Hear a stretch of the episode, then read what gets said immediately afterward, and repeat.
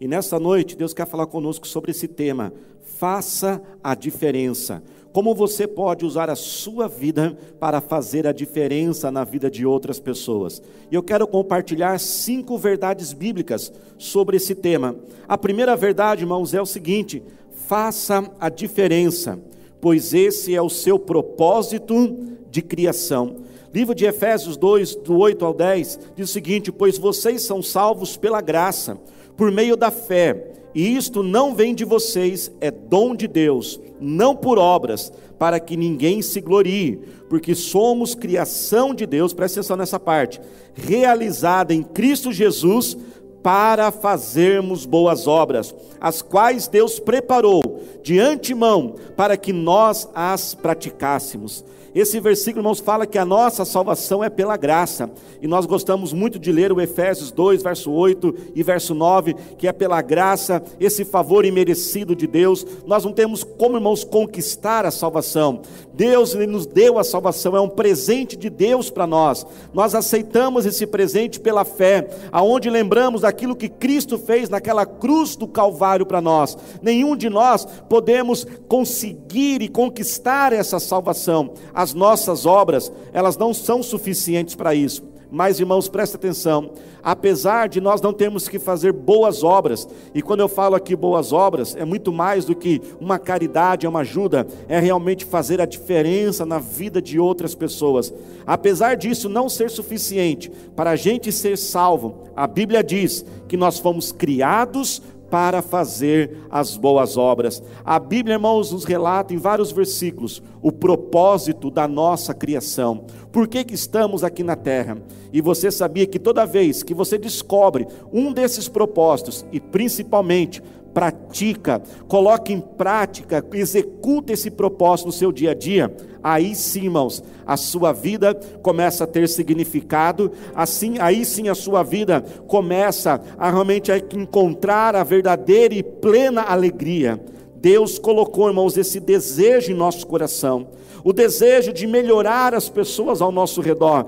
Tome essa decisão hoje e diga: Eu vou fazer a diferença na vida de outras pessoas. Eu quero encorajar elas a enfrentar os seus problemas. Cada pessoa que passar por você, que ela não seja mais a mesma, mas não para pior pelo contrário, para melhor. Quando você, irmãos, faz os outros melhores, você fica melhor. O seu espírito, o seu ânimo, eles se elevam, eles crescem. Eu louvo a Deus, irmãos, porque eu cresci num ambiente assim na minha família. Desde pequeno, eu sempre acompanhei meus pais fazendo a diferença na vida de outros. Eu lembro minha mãe, irmãos, ela era professora na rede pública. Muitas vezes ela saía da escola por volta de 10 horas da noite, ainda ia fazer visitas e chegava de madrugada em casa. Meu pai, recém-aposentado, trabalhando como diretor numa grande multinacional, se tornou pedreiro e Deus o capacitava para construir esta igreja. E olha, irmãos, que isso deu certo, funcionou, fez bem. Toda a nossa família hoje serve ao Senhor Jesus. Eu lembro, irmão, certa vez, eu tinha por volta acho que de uns 10, 11 anos de idade, quando uma, uma família chegou na minha casa, era por volta da meia-noite, e uma família com cinco, seis pessoas, e meus pais começaram a orar por eles na sala de casa, e de repente todo mundo ficou endemoniado, irmãos. E era muito assim, né? De certa forma, engraçado, interessante, que meus pais expulsavam um demônio de um, o demônio ia para o outro. E eles não conseguiam porque eram dois contra seis ali, né? No modo de dizer. E eu lembro, irmãos, que meus pais me acordaram, acordaram minhas irmãs. Eu acho que eu tinha 10, 11 anos de idade. E eu lembro de colocando as mãos ali, orando, expulsando os demônios. Claro que eu estava morrendo de medo, né, gente? Mas eu não fiz em conta ali que estava corajoso. E orando. E Deus usando ali a nossa vida, a nossa família, para transformar outras famílias. E hoje, graças a Deus, como disse, isso funcionou. A nossa família toda serve ao Senhor Jesus. Lembro de quando o pastor E eu, nós nos conhecemos nos Estados Unidos. Então nós fomos até a agência de viagem para comprar, irmãos, a nossa passagem de volta. Nunca vou esquecer aquela atendente se perguntando por que, que vocês vão fazer isso. Todo mundo quer sair do Brasil e ir para os Estados Unidos. E vocês já estão aqui, nós estávamos bem. Pastora Talita, irmão, já trabalhava até em banco naquela época, lá nos Estados Unidos. Estávamos legalizados, poderíamos ficar ali muito tempo. Mas Deus colocou em nosso coração voltar. Por quê? Porque nós entendemos que aqui era o lugar que Deus separou para nós, para fazermos a diferença na vida de outras pessoas. Por isso, decida hoje fazer a diferença. Você foi criado para isso. E quando você cumprir o propósito da sua criação, aí sim você vai realmente ver que a sua vida faz sentido. Se você tivesse aqui, eu mandaria você dizer para quem está ao seu lado: eu faço a diferença. Mas compartilhe aí no chat, no YouTube, no Facebook, nas suas redes sociais. Eu faço a diferença. A segunda grande verdade, irmãos, bíblica sobre isso, está lá em Mateus capítulo 25, verso 21.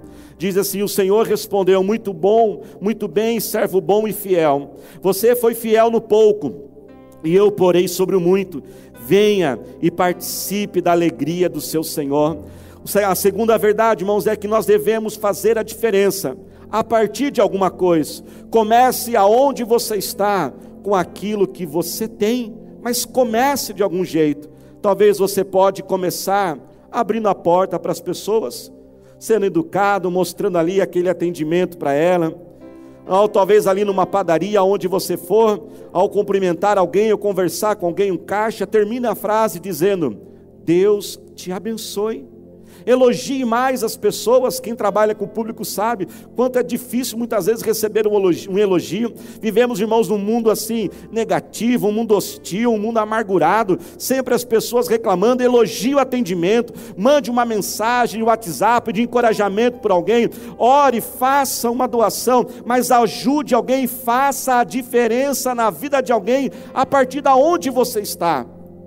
Se Deus permitir grandes projetos, glória a Deus, mas comece aonde você está. Seja fiel naquilo que Deus colocou nas suas mãos. O versículo diz que nós deveremos ouvir do Senhor, e eu anseio por esse dia. O dia que estivermos perante Cristo na eternidade e tivermos que prestar contas para Deus, e Deus dizer: Daniel, servo bom e fiel. Preste atenção, irmãos, que Deus não vai dizer servo bom e de grandes projetos, servo bom e famoso, servo bom e rico, servo bom e de muitos seguidores, servo bom e bem-sucedido, não. As palavras que nós devemos procurar ouvir do Senhor Jesus é servo bom e fiel. Você foi fiel no pouco, eu te colocarei sobre o muito. Comece com o que você tem, aonde você está e vai desenvolvendo. Aperfeiçoe as suas habilidades, use os seus talentos para fazer a diferença, use a sua história de vida. A sua história de vida não é por acaso. Deus não permitiu certas situações só para fazer você talvez sofrer ou ficar assim decepcionado. A dor conecta a gente um com o outro. Use o que Deus te deu, desenvolva, mas comece algo, comece agora, comece nesse instante a fazer a diferença na vida de alguém. A terceira grande verdade, irmãos, faça a diferença com quem deseja fazer a diferença. Eclesiastes 4:9 diz: "É melhor ter a companhia do que estar sozinho, porque maior é a recompensa do trabalho de duas pessoas. Duas pessoas, irmãos, podem fazer mais do que uma. Nós podemos até começar sozinhos. Uma pessoa pode ser suficiente para começar, mas para fazer algo grande é preciso de uma equipe, é preciso de um time. John Maxon, um grande pastor americano, líder, também especialista na área de liderança. Aliás, até essa mensagem foi influenciada por alguns escritos dele. Ele diz que quanto mais elevado for o nosso desafio, mais elevado deve ser o nível da nossa equipe. Sabe, irmãos, tem pessoas que dizem: Eu sinto Deus tão longe de mim, parece que Deus está distante. E sabe, irmãos, isso realmente muitas vezes pode acontecer. Mas sabe por que, que Deus está tão longe, tão longe, distante de você? É porque provavelmente você está muito longe das pessoas. Se aproxime de alguém, sirva, ajude, colabore, ore, ministre, cuide, encoraje, elogie, e você sentirá Jesus pertinho de você. No livro de Mateus, capítulo 34, capítulo 25, verso 34, fala uma das palavras tão poderosas de Cristo que muda essa nossa mentalidade. E eu quero ler para os irmãos, eu queria que você acompanhasse, é numa versão um pouco diferente, que diz o seguinte: O rei dirá aos que estiverem à sua direita: Entre, vocês que são abençoados por meu Pai, tomem posse do que está reservado para vocês no reino desde a fundação do, do mundo, e esta é a razão. Eu estava com fome e vocês me alimentaram, eu estava com sede e vocês me deram de beber. Eu estava sem casa e vocês me deram um quarto. Eu estava com frio e vocês me deram agasalhos. Eu estava doente e vocês me visitaram. Eu estava preso e vocês vieram me ver. Então as ovelhas vão dizer: Mestre, do que estás falando? Quando foi que te vimos com fome, te alimentamos, sedento e te demos de beber? E quando foi que te vimos doente ou presos, ou preso e fomos te visitar? O rei dirá: Afirmo esta verdade solene Toda vez que vocês fizerem essas coisas, algum marginalizado ou excluído, aquele era eu, vocês estavam ajudando a mim. Você quer dar um abraço em Jesus agora? Hoje? Dê um abraço em alguém.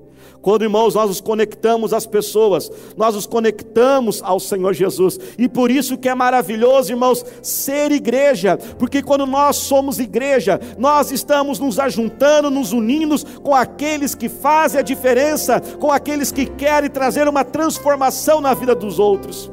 A igreja, irmãos, está em todos os momentos na vida das pessoas. A igreja está no nascimento, ela está na morte, ela está no casamento, ela está na separação. Quando a pessoa tem a escassez e nós ajudamos com assistência social, quando ela tem abundância, nós orientamos a lidar com os grandes desafios. Choramos com os que choram, mas também se alegramos com aqueles que se alegram. A igreja aconselha, visita, acolhe, ministra o amor, ensina a palavra, mas também ministra ministra poder, unção e sobrenatural do Senhor.